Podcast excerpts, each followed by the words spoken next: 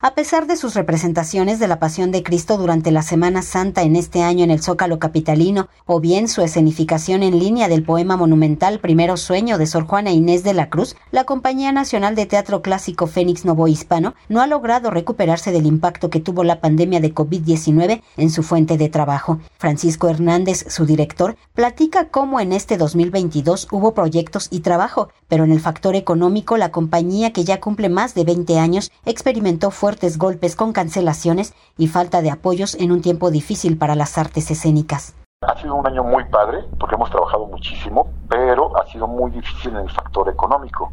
Ha sido muy, muy complicado este, obtener recursos de donde sea, donde se pueda, pero sobre todo, pues esa inestabilidad que estamos viviendo en todos los sentidos, pues no nos ha permitido cobrar muchas de las cosas que hacemos. Hicimos a Oaxaca este año, hicimos en el Teatro Marcelo de Alcalá, en el Teatro Monto Juárez, con obra del Navicario, pero ha sido muy, muy difícil en, el factor económico y la compañía ha soportado esto. en este año quedaron muchos proyectos, pero todos se vienen abajo por cancelación de permisos, por cancelación de presupuesto, por mil cosas. Entonces ya dejamos para el próximo año lo que tenemos, que hacemos siempre, pero buscaremos hacer este, otras actividades.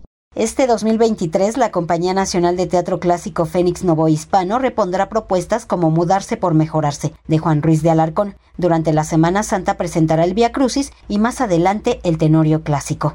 Eh, estrenamos este año Mudarse por Mejorarse de Juan Ruiz de Alarcón, que es una metáfora de nuestros tiempos. Pues tenemos el Via Crucis, que eso vamos a llevar este año como un festival, y seguir con el Tenorio, sosteniendo el Don Juan Tenorio en estos 14 años que llevamos representándolo. Y bueno, continuar con la pasarela. Eso es por el momento los, los proyectos que hacemos cada año. Ya ves que de pronto van surgiendo cambios, cancelaciones y todo por, por parte del, pues, del estado social y cultural en el que estamos, que de pronto se mueve y cambia todo, ¿no?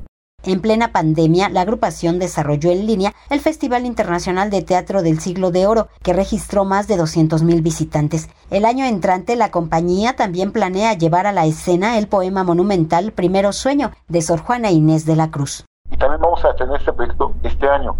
Es el Primero Sueño de Sor Juana, este poema filosófico que ya tenemos tres años en el trabajo del montaje, que lo hemos presentado, lo presentamos en televisión en plena pandemia el 21 de diciembre que lo marca Sor Juana, se transmitió en televisión, luego fuimos a dos pequeños festivales, pero digo pequeños porque fueron en la provincia y presentamos Primero Sueño. Y este año pensamos hacerlo en la Ciudad de México, llevarlo a cabo eh, para que la gente disfrute y conozca más a profundidad este gran poema filosófico del siglo XVII, único en su género en el mundo de Sor Juana. Para Radio Educación, Verónica Romero.